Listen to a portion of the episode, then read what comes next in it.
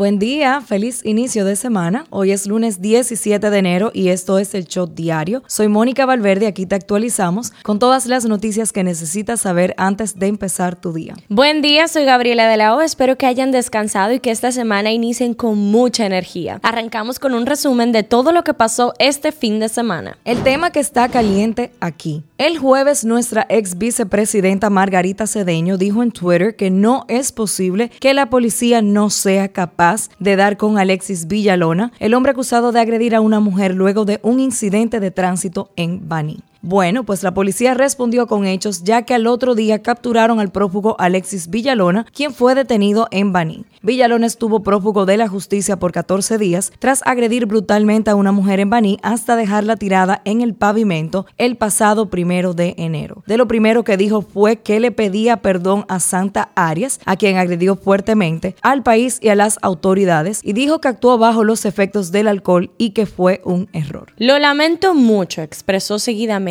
estaba asustado, perdí el control, estaba bajo los efectos del alcohol. Alexis Villalona intentó emprender la huida por la parte trasera de la vivienda donde se encontraba aparentemente de su prima hermana, pero no pudo lograr su objetivo. Luego de finalizar su búsqueda, orden cumplido fue la expresión del general Ten. Margarita Cedeño consideró como excelente la captura. El Ministerio Público presentó la solicitud de medida de coerción contra el abusador de Baní. Piden un año de prisión preventiva por los golpes causados contra Santa Arias. En la solicitud se hace constar los delitos de que se le acusa, incluyendo golpes y heridas voluntarias, violencia contra la mujer y exhibición de armas de fuego en las vías públicas y la intimidación. Será hoy que el Tribunal de Peravia conocerá coerción contra Alexis Villalona. El tema que está caliente allá. El fin de semana la Policía Nacional de Haití informó que John Joel Joseph, ex senador buscado por el asesinato del presidente Jovenel Moïse, fue detenido en Jamaica. Se habla de un informe policial aún no publicado que fue obtenido por la AP. En este se citó a varias fuentes diciendo que Joseph tenía varios vínculos con el ataque y al menos uno lo identificaba entre los líderes. Las fuentes dijeron que Joseph pagó en efectivo los autos de alquiler que usaron los atacantes y se había reunido con otros sospechosos antes del asesinato, incluido Cristian Emanuel Sanón, un empresario y pastor evangélico haitiano que había expresado su deseo de liderar su país. El informe también indicó que el ex senador presentó a otros sospechosos, a Joseph Badio, un presunto líder del complot que anteriormente trabajó para el Ministerio de Justicia de Haití y la Unidad Anticorrupción del gobierno hasta que fue despedido. Asimismo, las autoridades locales aseguraron que los registros telefónicos muestran que James Solayes, un haitiano estadounidense arrestado en el caso, tuvo una conversación de WhatsApp con Joseph sobre los preparativos para la misión. En dicho documento también se estipuló que Solayes le dijo a las autoridades que Joseph y Badio estaban entre los líderes designados de la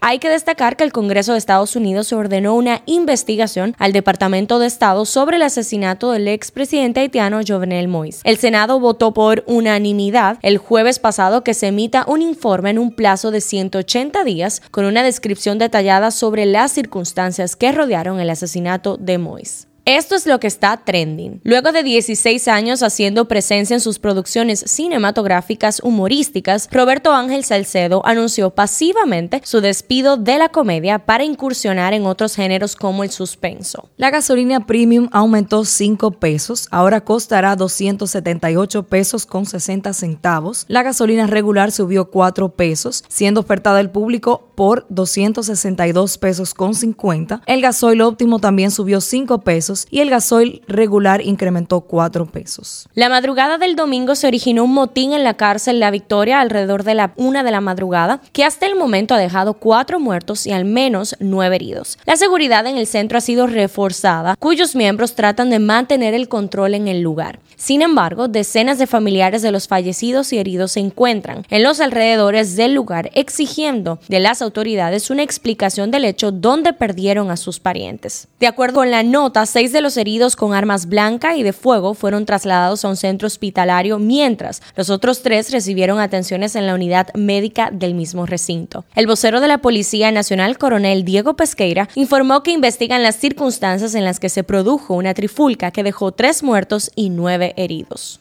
En las efemérides. Hoy es el Blue Monday, el día más triste del año. El psicólogo británico Dr. Cliff Arnall creó una fórmula matemática tomando en cuenta factores como la economía, el sueldo, la motivación y el tiempo que ha transcurrido desde Navidad. El tiempo que ha pasado desde la última vez que se logró una meta y la necesidad o deseo que se quiere hacer contra la realidad y posibilidades. Después de examinar lo anterior, desde el 2005 se dio a conocer que el tercer lunes de enero es el más triste del año. Hoy también es el día de Martin Luther King Jr. Este feriado nacional brinda un momento para recordar el legado del famoso líder de derechos civiles de Estados Unidos y retribuir a la comunidad. Politiqueando un chin. El presidente Luis Abinader viajó este domingo a Madrid, España, para participar en la Feria Internacional de Turismo FITUR, donde agotará una intensa agenda de actividades y reuniones de trabajo. Las actividades previstas incluyen encuentros con el rey de España, Felipe VI, y con el presidente del gobierno español, Pedro Sánchez. También sostendrá un encuentro con el alcalde de Madrid, José Luis Martínez Almeida.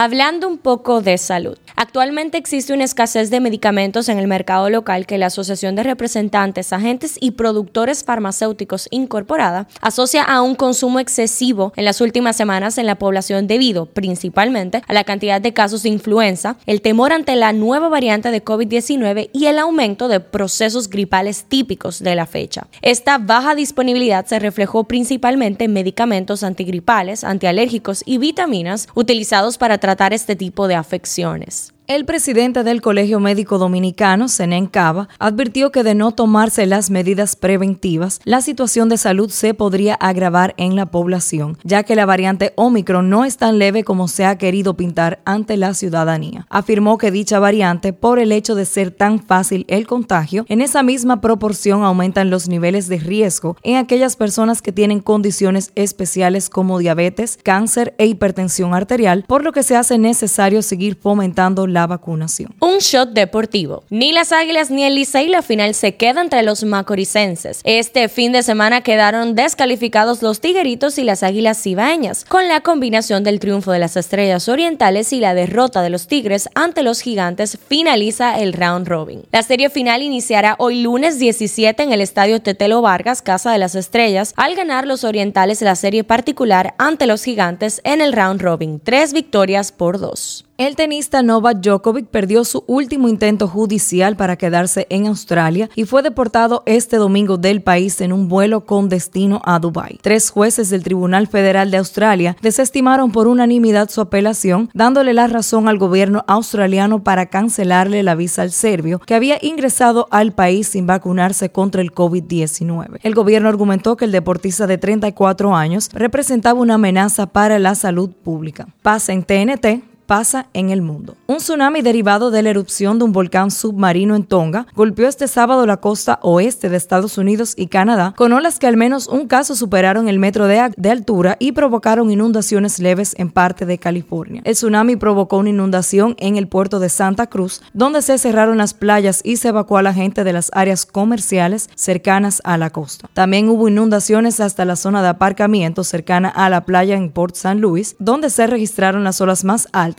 y en Berkeley, California, se evacuó a unas 110 personas de los barcos y muelles de la zona costera. ¿Qué dice la gente en Twitter? En Twitter se habla de Juanita. Unos desaprensivos en la ribera del río Osama fueron captados cuando atraparon, agredieron y abusaron de la manatí Juanita. Por si no lo sabías, el Ministerio de Medio Ambiente rescató a Juanita con tan solo tres meses de edad, luego de que un pescador le causara más de 10 heridas en diversas partes de su cuerpo en Ibe. Tras un largo proceso de adaptación en la etapa final, fue liberado en su hábitat natural junto a Pepe y Lupita, y le fueron colocados unos rastreadores que permitirían monitorear por un tiempo en mar abierto. Luego de que circulara en redes sociales un video donde unas personas atraparon y agredieron a la manatí Juanita, el Ministerio de Medio Ambiente informó que se encuentra sin heridas y dentro de la represa de la Corporación de Acueducto de Santo Domingo que estacionarán a los maltratadores. ¿Sabías que la página número 25 del número 8 del cómic Guerras Secretas en el que Spider-Man aparece vestido con un traje negro por primera vez ha batido un nuevo récord en el mundo de las subastas al ser adjudicada por 3.3 136 millones de dólares. Ya inició la temporada de observación de ballenas jorobadas. La visita al santuario de las ballenas jorobadas en Samaná es una de las excursiones más bellas que existen en República Dominicana, donde todos los años, entre los meses de diciembre y marzo, unas 2.000 ballenas jorobadas vienen a reproducirse en las cálidas aguas de la costa del Océano Atlántico. Cinco curiosidades. Como hoy es el día de Martin Luther King Jr., aquí hay algunos datos interesantes que posiblemente no sabías acerca de King. 1. No solo tomó parte en el movimiento por los derechos civiles, él ayudó a dirigir el camino. Con su discurso Yo tengo un sueño, el legado de King inspirará millones y trascenderá décadas. 2. Michael King Jr., su nombre original, a los 5 años de edad, su padre le cambió el nombre a Martin Luther en honor del teólogo alemán del mismo nombre. 3. En 1964 recibió el Premio Nobel de la Paz, convirtiéndolo en una de las personas más jóvenes en recibirlo. 4. Fue asesinado el 4 de abril de 1968 en Memphis, Tennessee. Esto ocurrió 10 años después de un atentado contra su vida en 1958. 5. Más de 900 calles en los Estados Unidos llevan el nombre de Martin Luther King Jr. Estreno del día. La telenovela Café con aroma de mujer tiene hechizado al público dominicano que tiene Netflix. Actualmente la ficción está en el primer lugar del top 10 de República Dominicana en esa plataforma. La diva del pop Cristina Aguilera anunció el estreno de la canción Santo, la cual grabó junto al intérprete urbano puertorriqueño de ascendencia dominicana Osuna. Así lo hizo saber la artista este jueves a través de sus redes sociales, ocasión en la que anunció que el lanzamiento del tema será el 20 de este mes en todas las plataformas digitales. Los chismes del patio. Un video íntimo de la materialista hizo que la cantante urbana volviera a convertirse en tendencia en República Dominicana durante la noche del jueves y la mañana del viernes. En el video, donde usa una peluca de color lila y se come una uva de color verde, luego de ser trending topic con un nuevo video de OnlyFans donde aparece masturbándose, la artista urbana Yameir Infante Honoret, su nombre real, dice en Instagram que simplemente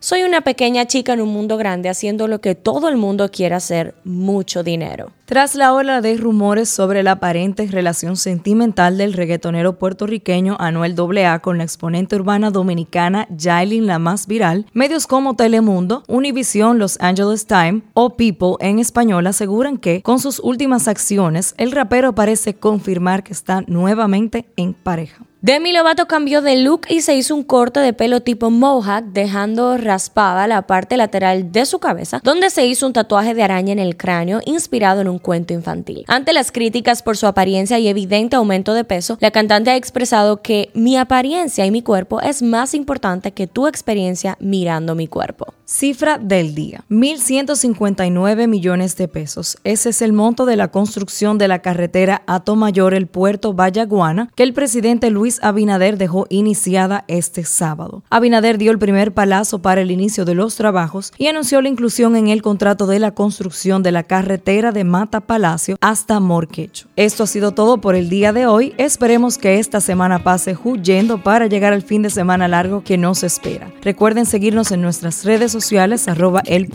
para más actualizaciones durante el día. Nos vemos cuando nos escuchemos.